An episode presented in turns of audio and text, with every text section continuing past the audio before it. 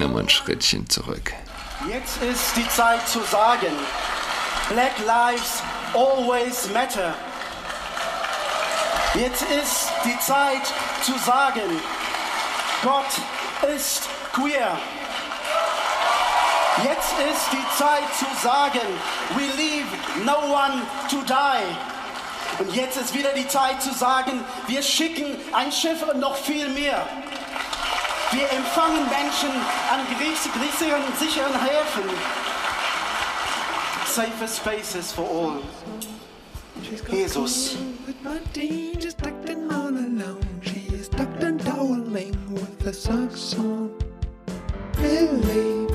Hallo und herzlich willkommen zu Australs Podcast. Mein Name ist Julian Nadrath. Das Gefühl hatte ich äh, schon lange nicht mehr, ehrlich gesagt. Das Gefühl der Qual der Wahl, was die Themenauswahl angeht. Ja, ich meine, aber äh, wahrscheinlich liegt es an mir, nicht an der Fülle der Stories. Wir sind wahrscheinlich einfach mehr oder weniger zufällig besonders viele Sachen zugespielt worden. Der Algorithmus auf den verschiedenen Kanälen war mir wohl gnädig. Ich meine, ähm, ja, Tucker Carlson vielleicht zuerst. Ich habe noch gar nicht davon gesprochen, dass er zurück ist. Wenn ich mich recht entsinne, zurück mit einer Show auf Twitter. Und ich hatte, als er gefeuert wurde, schon mal mir Gedanken drüber gemacht. Der größte Star im täglichen Newsgeschäft wurde gefeuert der da jeden Abend 3,5 äh, Millionen Zuschauer hat. Mehr als die ganzen anderen großen Sendeanstalten der USA zusammen. Ähm, CNN, CNNBC und ach, was weiß ich, wie sie alle heißen. Ja. Ähm, und ich hatte gefragt, vor 20 Jahren, was wäre vor 20 Jahren gewesen? Er wäre weg vom Fenster gewesen. Aber wir leben nun mal in einer anderen Zeit. Er wird nicht zum Schweigen zu bringen sein, habe ich gesagt. Seine Reichweite wird nicht geringer sein, habe ich gesagt. Und ähm, ja, ist es nicht übertrieben zu sagen, was aktuell abgeht, gibt mir recht. Gut, man musste da so nicht der große ähm, Weissager sein. Ja. Ähm, aber er hat, ich, ich glaube, in der zweiten Episode auf Twitter. Vielleicht ist auch schon der dritte raus, ich weiß gar nicht. Jedenfalls die zweite Episode, 42 Millionen Views. CNN hat parallel dazu äh, 640.000. Fox News 1,9 Millionen und N äh, MSNBC 2,16 Millionen. Insgesamt sind es wohl über 100 Millionen Views auf Twitter, die er in den ersten beiden Folgen vereint, plus wahrscheinlich die ähm, das Video, in dem er ankündigt, dass er sich bald zu Wort äh, melden wird. Ja, lass mich einen interessanten Gedankengang aus der zweiten Folge wiedergeben. Tucker Carlson spricht da von einem Wandel der gesellschaftlichen Tabus, wo früher Pädophilie als unverzeihlich galt, äh, wo regelrecht Mobs davor abgehalten werden mussten, einen Pädophilen zu lynchen zum Beispiel. Ähm, er spricht auch von einem konkreten Fall vor Gericht. Ähm, ja, wir erleben da, was das angeht, einen vollständigen Wandel. Unverzeihlich ist heute vor allem eins, ähm, zum Beispiel ein Rassist zu sein. Wir erleben eine Sprache, die entschuldigt, die relativiert, was den Wandel also bezüglich der Pädophilie angeht, soziale Plattformen, die stolz darauf sind, individuelle Perversionen zu bedienen, ja, egal wie krank, jedem das seine, auf jeden, der auf ihn ab, jedem der auf ihn abgerichtete Algorithmus, ja. Und ich erinnere mich an einen Artikel im Zeitmagazin. Das Zeitmagazin hat immer eine große Story. Das ist doch noch die, die ist doch noch ziemlich umfangreich wie lange ist das her? Ich weiß nicht, ein paar Jahre. Es ging um einen Pädophilen und sein Leid und dass er seine, seine Neigung eben nicht ausleben darf, was er auch weiß, ja, und sich darum kümmert, dass er Hilfe bekommt und so weiter und so fort. Und ja, ich hatte damals nicht dran gedacht und das Narrativ ändert sich. Youth Attracted People heißt es heute, eine der Begrifflichkeiten. Und Tucker Carlson endet die Folge mit dem Aufruf, haltet an euren Tabus fest haltet an eurem gesunden Menschenverstand fest. Ja, ziemlich bemerkenswert. Der Aufruf, ähm, haltet an euren Tabus fest, liebe Leute. Lasst uns, lasst uns in dem Zusammenhang in die Abschluss, in den Abschlussgottesdienst des evangelischen Kindertages, äh, Kirchentages, Kirchentages, so reinhören. Um, uh, let's go. Nochmal ein Schrittchen zurück. Jetzt ist die Zeit zu sagen, Black Lives always matter.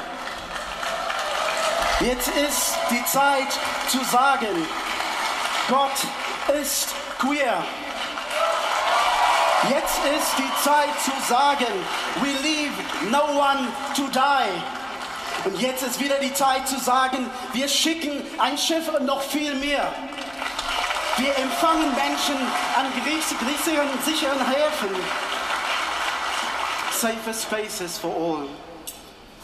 Jesus. Gott ist queer. Jetzt ist die Zeit zu sagen, Black Lives Matter und Gott ist queer. Ich würde mich ja letztlich als, und natürlich, wahrscheinlich ist es die Mehrheit der Schwarzen auch in den USA, die, ja, wie will man auch nur ansatzweise in den Spiegel schauen können, wenn man seine eigene Wertigkeit sozusagen verbindet mit dem Zeitgeist, der im, äh, im gleichen Zug denkt, Gott ist queer. Black Lives Matter und Gott ist queer. Bundeskanzler Olaf Scholz hat sich am Samstag auf dem evangelischen Kirchentag in Nürnberg, äh, Nürnberg äh, zu der Frage geäußert, nach seinem Verhältnis zur Religion und Glauben. Und er hat gemeint, ich zähle zu den wenigen Menschen, die das Alte und Neue Testament gelesen haben. Ja, lese ich von der FAZ. Die, also und äh, genau, sagte Scholz, der evangelisch getauft und konfirmiert ist, dann aber aus der Kirche austrat und der erste Konfessions, konfessionslose Kanzler der Bundesrepublik ist. Der erste konfessionslose Kanzler.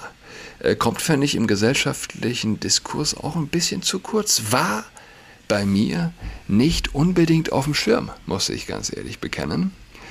Die christlichen Werte hätten ihn wie viele andere im Land sehr geprägt, bekannte Scholz auf Fragen zur eigenen Überzeugung, wolle er aber eigentlich nicht so, Zitat, also eigentlich nicht so, Zitat, eingehen.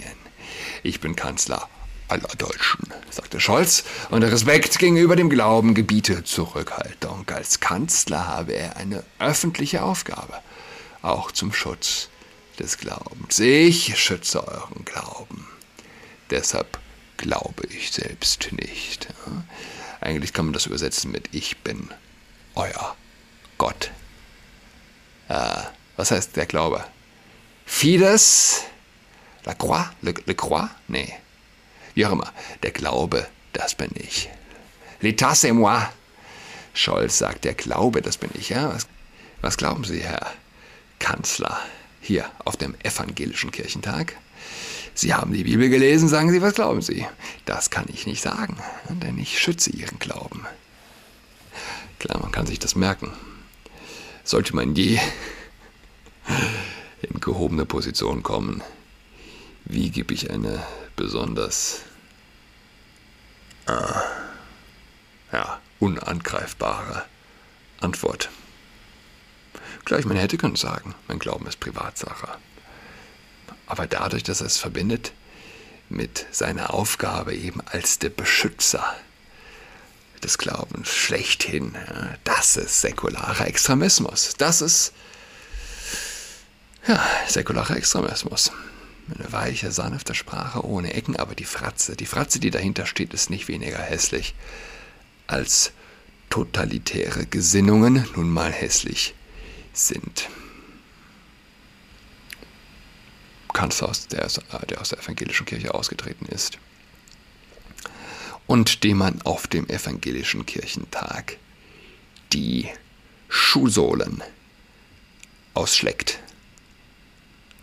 Klar ist das schizophren, aber äh, spirituelle Schizophrenie insbesondere ist vielleicht der wesensprägendste Zug unserer zerfallenden Institutionen und Geisteshaltungen, wenn man so will.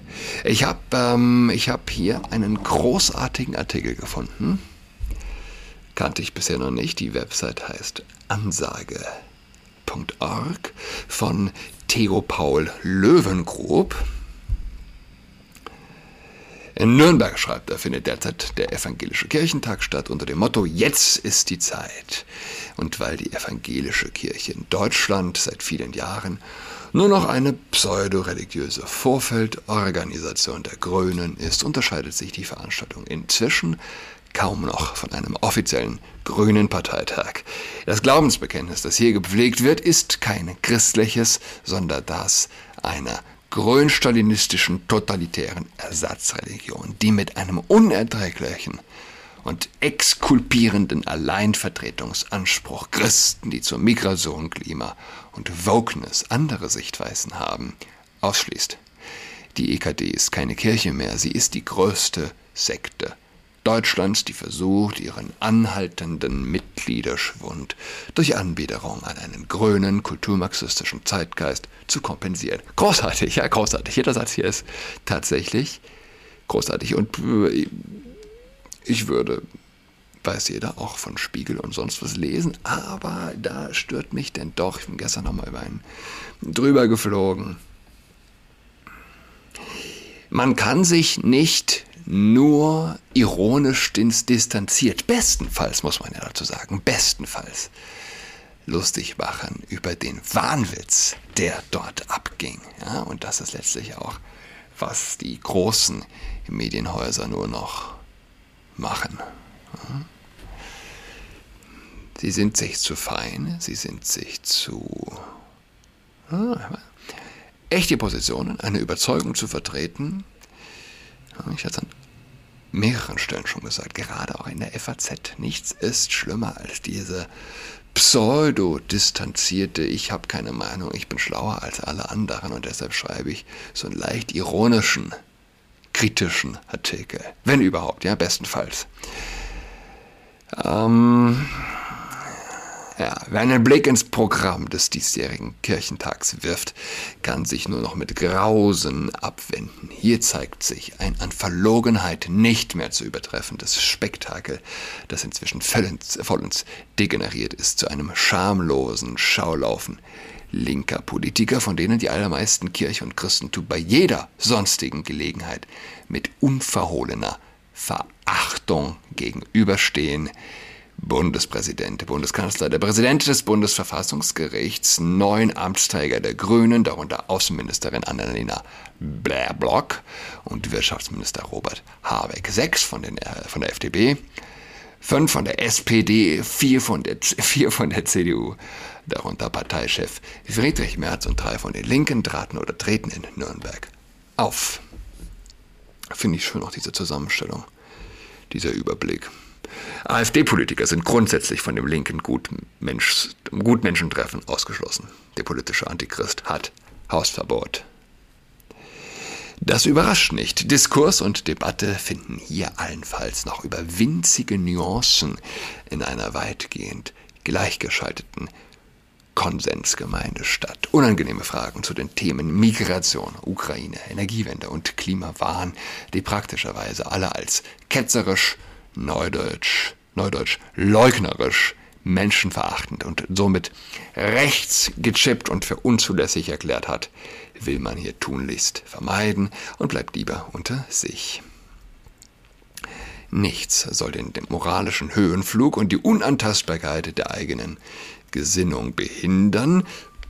Stattdessen sind bei diesem Stell dich ein erkrauter Altlinker Frömmlinge umso mehr die neuen selbst angemalten Ikonen einer debil historie debil historischer, das auch, äh, debil hysterischen Öffentlichkeit willkommen, etwa die deutsche Fridays for Future Nervtöterin Luisa Neubauer, ihre noch fanatischere Klimakriminelle letzter Generation, Kollegin Carla Hinrichs oder auch der Kabarettist und gekaufte Regierungspropagandist Eckart von Hirschhausen. Ich habe immer noch neben meinem Klo das Magazin der, wie heißt es? Ich glaube, Chrismon heißt es. Das Magazin der evangelischen Kirche. Das liegt alle paar Wochen, ich weiß gar nicht in welchem Rhythmus, in der Zeit mit bei.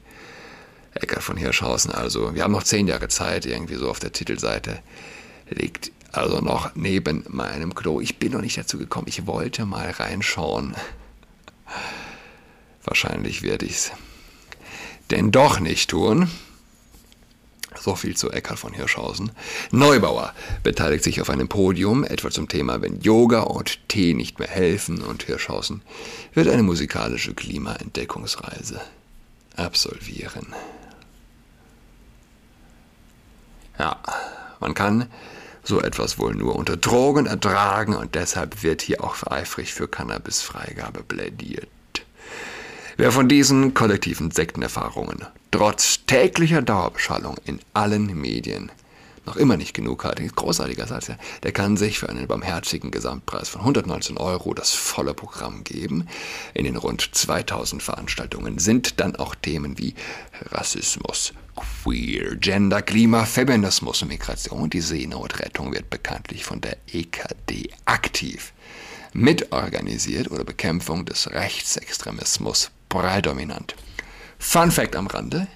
Ein einziges Mal kommt auch das Wort Meinungsfreiheit vor, natürlich um zweifelsfrei klarzustellen, dass diese in Deutschland keineswegs bedroht sei und entsprechende Behauptungen nur rechte Verschwörungstheorien sein können.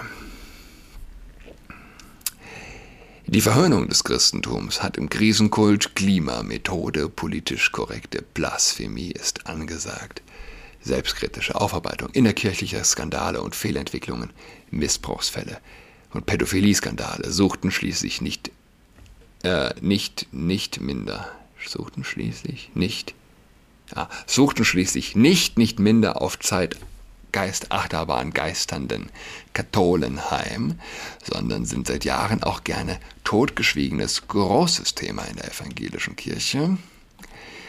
Hier ergeben sich delikate Schnittmengen mit der Geschichte der Grünen und vielleicht ist das auch der Grund, warum der Schulterschluss zwischen EKD und Ökosozialisten so reibungslos funzt. Böse Zungen sprachen gar vor einer, von einer Fusion der Kinderschänder, die da in Nürnberg fröhliche ideologische Vermählungen feierten.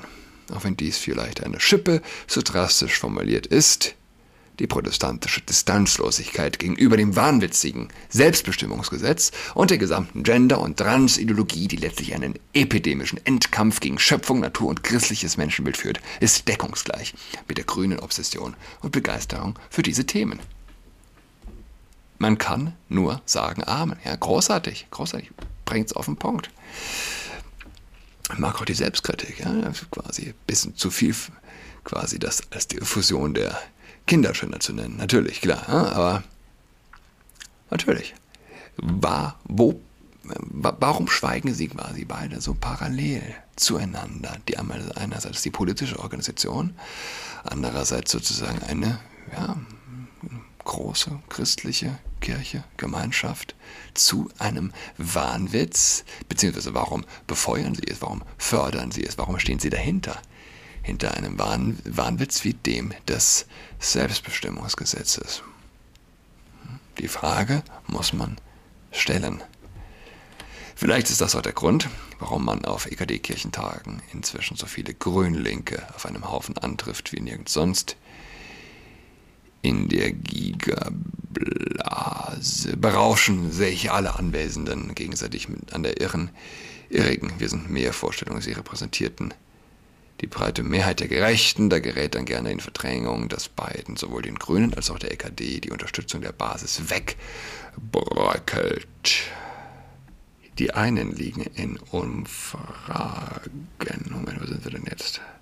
Ja, inzwischen bei unter 15 Prozent und die anderen hat seit 2010 fast ein Fünftel ihrer Mitglieder eingebüßt. Und obwohl ihr die Mitglieder zu Hunderttausenden davonlaufen, weil sie diese Unterwerfung unter den linken Zeitgeist, Zeitungeist, so, nicht mehr ertragen und finanzieren wollen, bildet sich die Kirche ein, mit politischer und gesellschaftlicher Prominenz weiterhin relevant zu sein. Wer hier noch irgendwelche spirituellen, theologischen oder transzendenten Aspekte sucht, die eigentlich im Mittelpunkt stehen müssten, wird bitte enttäuscht. Stattdessen wird er Zeuge einer ganz und gar weltlich-politisch-ideologischen Show voll abgrundtiefer Verlogenheit. Großartig. Ja. Ansage.org